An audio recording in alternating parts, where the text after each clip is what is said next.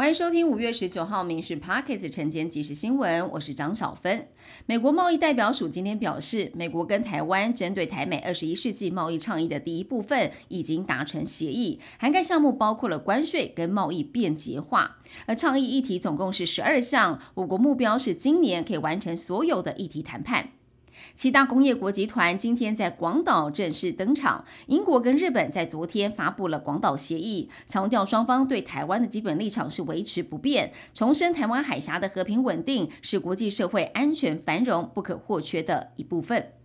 由于零售业龙头沃尔玛财报优于预期，OpenAI 推出的聊天机器人应用程式 App 市场乐观看待 AI 未来的获利能力，带动科技股上涨。美股主要指数全部收红，道琼上涨了一百一十五点，以三万三千五百三十五点作收。标普五百上扬了百分之零点九四，纳斯达克也晋扬了一百八十八点，费城半导体指数大涨了九十八点。回到国内的天气，今天封面影响各地天气不稳定，不定时会有局部阵雨或雷雨出现，尤其在西半部以及东北部地区会有短延时强降雨的发生。而气温方面，各地高温会下降，桃园以北以及宜兰大约是二十六到二十八度，其他地方大约是二十八到三十二度。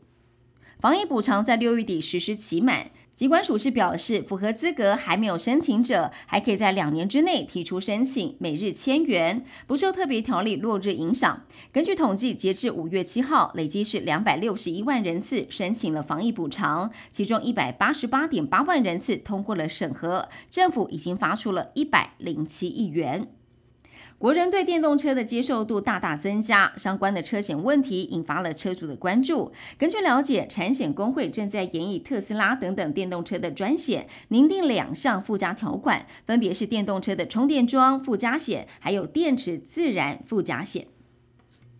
台北市政府在明年将开放 U Bike 前三十分钟免费，但是最近无车可借的情况越来越严重了。台北市交通局指出，今年扩增了一千七百八十辆车，预估十二月周转率将会下降到七点七。另外，预估二零二六年可以达到二点六万辆车。不过，议员也点出了人力不足以调度车辆的隐忧。对此，交通局是说，已经要求微笑单车积极招募计时人员来调度车辆。